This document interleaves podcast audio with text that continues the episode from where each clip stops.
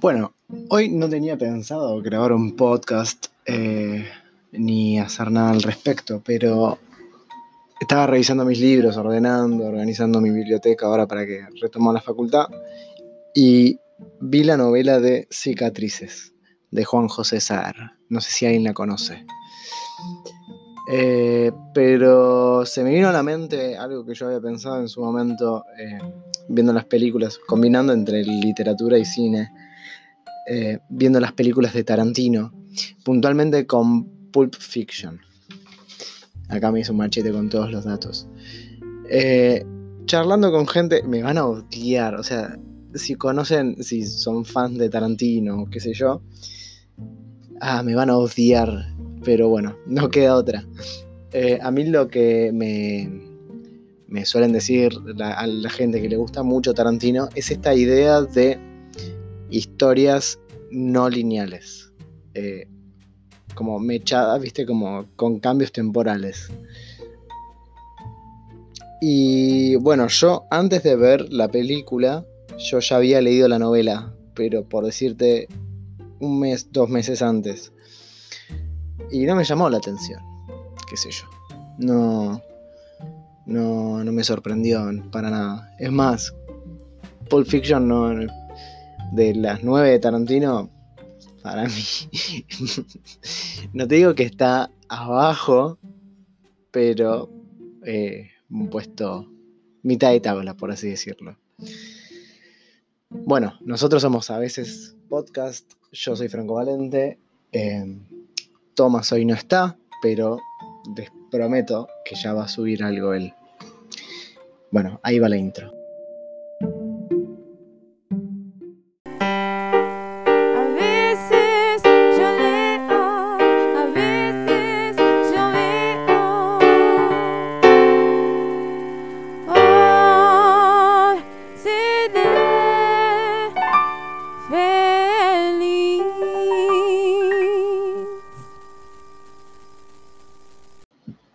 Listo. Bueno, volvemos.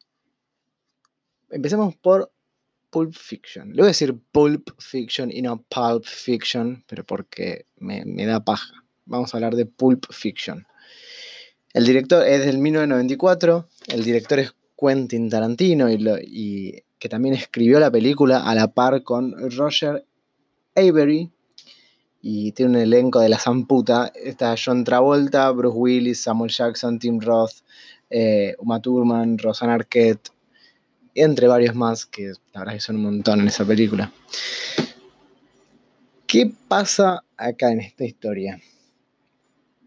Son varios personajes. Tenemos, por un lado, la pareja de eh, Samuel Jackson y John Travolta que son dos mafiosos. Tenemos después a Bruce Willis, em, que es un boxeador. Tenemos a eh, Marcellus Wallace y a Uma Thurman, que nada, Marcellus es un gángster súper pesado y, Uma Thurman es su esposa, que no me acuerdo el nombre del personaje. Y después tenemos una pareja al estilo Bonnie, Bonnie y Clyde, pero de muy poca monta, em, que roban un, restaurante. Eh, bien. ¿Qué es lo que pasa acá? Para evitar hacer spoilers, no sé si, no sé si hoy voy a poder evitar los spoilers. Me parece que se va toda la mierda acá. Tenemos eh, los mafiosos, John Travolta y Samuel Jackson. No sé cómo unir todo de una, forma lineal, la verdad es que no lo pensé. Pero las historias se van cruzando de a poco. Tenemos a John Travolta y em, Samuel Jackson que tienen que hacer un trabajo para eh, Marcelo Wallace y su esposa. Más que nada, John Travolta tiene que cuidar de la esposa de Marcelus. Después por el otro tenemos a Bruce Willis, que cómo se cruzan ellos, eh, cómo se cruzan, eh, Bruce Willis atropella a Marcellus Wallace, que Marcellus Wallace era a quien Bruce Willis en una apuesta eh, Bruce Willis era boxeador y habían arreglado una lucha y Bruce Willis como que no cumple la parte de su trato y lo iban a matar y bueno, él era como el jefe. Y después están los ladrones del restaurante que asaltan el lugar justo cuando están eh, cenando eh, John Travolta y Samuel Jackson. Si vos lo pones de forma lineal, esto no... Está bueno, está bueno, está muy bien hecho. Eh, la verdad es que las actuaciones están piolas, es una película divertida. Donde para mí el relato no lineal, al menos a mí, no me cambió en nada. Eh, reconozco que de contar eso en forma lineal hubiera sido un embole completamente. Eh, después, ¿qué más me pasó con esta película? Eh, el famoso, el famoso, la famosa valija con esa cosa brillante que nadie sabe qué es. Em, no, no lo entendí. No lo entendí. Y no sé eh, cómo incorporar esa información. Digo, no sé de dónde podés sacar información para saber qué es lo que hay ahí. Puedes suponer, viste, pero no, es mucho más que eso. Después eh, me, contaron que en una escena, cuando le enfocan a Marcelus, vieron que Marcelus tiene como, no sé, me acuerdo si era un tatuaje, una, una curita en la nuca. Eh, y eso simboliza algo de no sé qué, que qué sé yo. No lo entendí tampoco. lo que me pasa con esta película y lo que, como que mi, parámetro entre buena película de este estilo y mala película, o no mala, no tan buena, es que me parecen buenas aquellas películas que me dejan pensando. Viste, como que dan para hablar después. Yo no tengo mucho que decir de esto, porque eh, se termina ahí lo que, mi opinión. Em, no. Con, después de toda la información que habría que reponer, no tengo ni idea. No, no sé, no sé por dónde agarrar, ¿viste? Pero, pero bueno, volviendo a nuestro, nuestro punto de encuentro hoy, nuestro motivo, es el relato no lineal. Eh, vamos a dejarlo ahí, Tarantino. Ahora vamos a agarrarlo a saber. Cicatrices. Cicatrices, sí. Esta es una de las mejores novelas que yo leí. Eh, leí varias de él ya después de esta. Y nada, cada vez el chabón me fascina más. Eh, escribe muy lindo y, y, tiene como. No sé cómo. No sé cómo hace, pero el tipo eh, escribe. Hace de actos Mm, cotidianos o mundanos, por así decirlo, los escribe con tal belleza que vos decís, que, que, que o tenés un gran nivel de chamullo, cosa que lo dudo, porque la verdad es que escribe hermoso. Eh, o a ver la, la, visión que tenés al respecto de la vida y tu capacidad de adornar las cosas es increíble. Tenemos, por ejemplo, uno de los actos que no es en, este, no es en esta historia, eh, pero, por ejemplo, en Glosa, en Glosa, eh, otra novela de él, eh, cuentan la charla entre dos, o tres personas, creo que se terminan siendo tres, que van cruzando, van caminando, creo que caminan 15 cuadras. y es todo lo que van, y esa novela es toda la charla que tienen. Y hay una parte donde el tipo tarda dos hojas en en contar cómo uno de sus personajes levanta el pie de la vereda y lo va apoyando en, el asfalto para cruzar la calle. Dos hojas. Em, y está genial. Hay otra que no leí, no me acuerdo tampoco de dónde, de saber que describe cómo en una cena dos personas comen salame. Nada, está buenísimo está buenísimo o es tan ridículo que a mí me encanta, no sé, no sé, la verdad es que no sé dónde, dónde pararme ahí. Bueno, cicatrices, volviendo a lo que nos importa. cuatro capítulos, eh, cuatro, una novela dividida en cuatro, más que capítulos, cuatro partes. La primera parte, eh, el protagonista se llama Ángel Leto, es un adolescente eh, que aspira a ser redactor en, periódicos, en diarios, todo eso. Y tiene como un sueño de ser redactor de policiales, de eh, hechos policiales.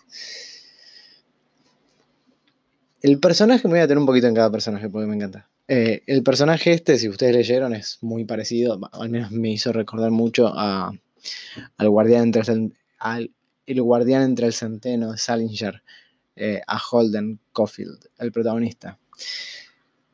después, la segunda parte cuenta la historia, creo que esta es la segunda, de Sergio Escalante, que es un abogado retirado eh, que tiene una adicción por el juego. Entonces eh, se cuenta cómo él, eh, creo que juega al punto de banca, nunca entendí. Saer tarda 15 hojas en hablar, hablando del punto de banca, pero no lo entendí. pero, pero nada, Sergio Escalante se va metiendo en ámbitos cada vez más turbios y bueno, y termina eh, toda, la, toda esta parte con una escena súper épica de redención, eh, maravillosa y escrita de una forma hermosa. Después tenemos la tercera parte, que es la de un juez, que no me acuerdo el nombre, eh, un juez que tiene como su su vicio, no sé si su vicio, pero como encuentra en la repetición, eh, encuentra como, o sea, en, la rutina, el chabón encuentra su tranquilidad. El tipo es homosexual, eh, se enamora de un hombre y bueno, dentro de toda esta época del peronismo y qué sé yo, no, no, no sé si lo sitúan en el peronismo, pero... Eh, en todo este ámbito político donde la homosexualidad eh, estaba muy mal vista, el tipo tenía miedo de ser perseguido por eso. Pero después eh, siempre relata eh, el camino desde su casa al laburo y del laburo a su casa, las calles, y estaría bueno ver si de verdad se repiten todas esas calles, porque también Saer lo repite constantemente. Toma esta calle por acá, después dobla a la izquierda, a la derecha, pim, pim, pim, pim, pim lo hace creo que tres veces en este capítulo. Y estaría bueno ver si son todas iguales. Eh, y bueno, Sergio, em, Sergio no, el juez eh, traduce una obra que, por decirte, el retrato de Dorian Gray, viste, algo que ya se hizo constant, ya se hizo hace un montón y que no gana rédito eh, ni un poco de eso, porque es una, un libro ya súper famoso y súper editado, súper traducido. Entonces, Quizás es por esa cosa de sentarse, releer, transcribir, traducir constantemente que el tipo lo hace. Y el último, el último es el hecho por el cual estas cuatro partes se unen. Eh, Luis Fiore, eh, creo que era un camionero, decide salir a cazar y para hacerla corta, eh, termina matando a su mujer. Y, bueno, todas estas partes se unen eh, gracias al asesinato de Luis Fiore. Ángel Leto eh, llega al, periodo, al, sí, al periódico, a la oficina, para asistir a su primera... No les voy a contar, no les voy a contar, pero solamente les voy a decir que todo esto se une eh, en esa oficina donde Ángel Leto iba a cubrir eh, el, hecho de Luis Fiore y el asesinato que cometió. Ahí van a estar todos, ahí van a estar el abogado, el juez, Ángel y Luis. Listo, vamos a dejarlo ahí. Pero bueno, esto está buenísimo porque de cada personaje, ¿no? Vos conoces eh, una historia, conoces su historia, su pasado, te metes en la cabeza de cada uno, o al menos esa es la intención que tiene Saer. Eh, no, no, hay, no hay problemas con el tiempo. Eso es, eh, algo que me parece que se puede comparar en el tiempo que se dan cada historia en Pulp Fiction y acá, o sea, como que acá son solamente hojas y no hay problema en que las partes tengan 10 hojas más, 10 hojas menos. En Pulp Fiction quizás no hay tanta construcción del personaje para que no sea una película eterna, porque creo que ya de por sí dura dos horas y media. Eh, a ver, tengo acá el, apunte. Sí, dura dos horas y 34 la película. Eh, imagínate que quizás si se quedaba un poco más en cada personaje, para que lo conozcamos más, eh, para que no nos queden dudas de nada, o para que nos queden, o para que nos queden preguntas, pero se nos hubiera ido una película más larga que el irlandés. pero acá, como es una novela y es un ámbito escrito, no hay tanta dificultad en ese sentido. Eh, vos no corres el riesgo de que tu, hoja, tu, novela tenga 20 eh, hojas más, ¿viste? Porque las lees igual, o sea, no cambien nada al momento de leer. Eh, porque no hay... Lo mismo pasa con las películas, digamos, ¿no? Pero la novela, como que el tiempo de lectura es interrumpido, o sea, nadie lee una novela de un tirón, no, no, al menos de esta extensión, ¿no? Pero bueno, eh, acá Saer maneja muy bien estas cuatro historias y las va juntando en el momento ideal. No solo las junta, sino como que cada una tiene eh, eh, como de forma autónoma, tiene un momento de tensión que, que no aparece en ninguna de las otras cuatro, digamos. Como que su momento de tensión no es aquel en el que se encuentra se encuentran todos los personajes. Pero bueno, listo. Vamos a dejarlo ahí. Les súper recomiendo eh, que lean Cicatrices. Eh, les súper recomiendo que lean a ya sea Cicatrices, Glosa, El Entenado, El Río Sin Orillas, lo que sea de él. Eh, les recomiendo que vean Pulp Fiction, porque la verdad es que es una película que tiene que ser vista. pero, pero bueno, bueno, vamos a dejarlo acá. No quiero seguir dándole más vueltas a esto, ya que más como 20 minutos y no lo quiero extender mucho más. Ya saben que estamos en Instagram, somos a veces podcast, lo hacemos fácil. Em, pero bueno, no sé muy bien de qué va a ser el próximo episodio. Eh, no iba a ser de esto claramente, pero me, me agarró la, la inspiración. Espero que les haya gustado. Eh, ya saben que en Instagram nos pueden mandar mensajes, recomendaciones, todo lo que crean necesario para hacer de este programa uno mejor. Y bueno, eh, nos vemos en nuestra próxima juntada.